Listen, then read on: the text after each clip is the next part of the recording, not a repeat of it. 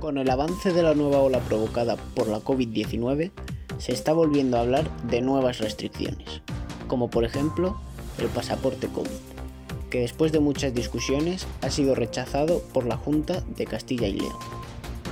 Para hablar de ello y de cómo puede afectar a la hostelería, estamos junto a Jaime Fernández, presidente de los hosteleros de Valladolid. Hola Jaime. Tras el gran éxito en la celebración del concurso de tapas y pinchos celebrado hace unos días, ¿en qué situación se encuentra la hostelería de Valladolid?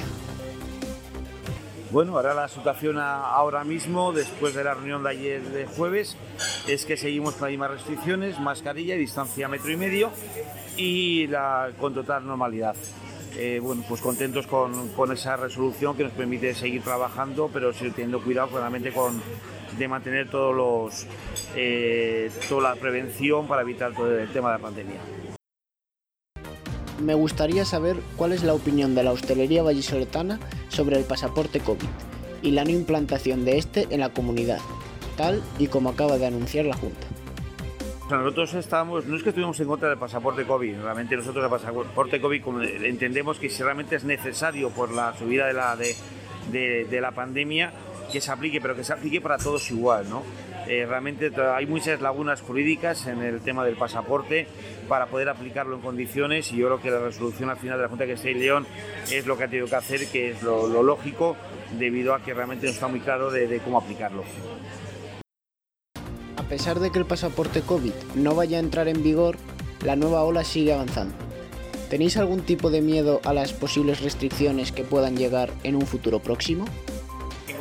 El miedo tienes, es el día a día, ahora desde que estamos con, con, el COVID y que realmente esto va a continuar, realmente el COVID yo creo que se va a quedar con nosotros, ¿no? Lo que hay que intentar concienciar a la gente que hay que seguir manteniendo, eh, las, eh, tener mucho cuidado con el tema de lavado de manos, mascarillas, separación para evitar el, el problema, pero sí tenemos el temor realmente de que esto va a subir y que, que tengamos problemas. Toda esta situación que estamos viviendo ¿Está influyendo de alguna manera en las comidas o en las cenas que se aproximan ahora por las fechas navideñas? Hoy concretamente sí que me están comunicando que están viendo anulaciones, sobre todo de mesas grandes. Las mesas pequeñas se están manteniendo porque es mucho más fácil, pero mesas ya más, más grandes como de, comidas antiguamente, de, se junta bastante gente, sí que están anulando, ¿no? Eh, pero bueno, eh, yo creo que, tenemos que ser positivos, realmente la Navidad está ahí, eh, tenemos que tener cuidado con las restricciones y bueno, y seguir trabajando. Con esto es todo.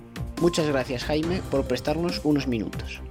Lo que queda claro es que no debemos bajar la guardia y tenemos que seguir siendo cuidadosos para poder disfrutar de estas navidades en compañía.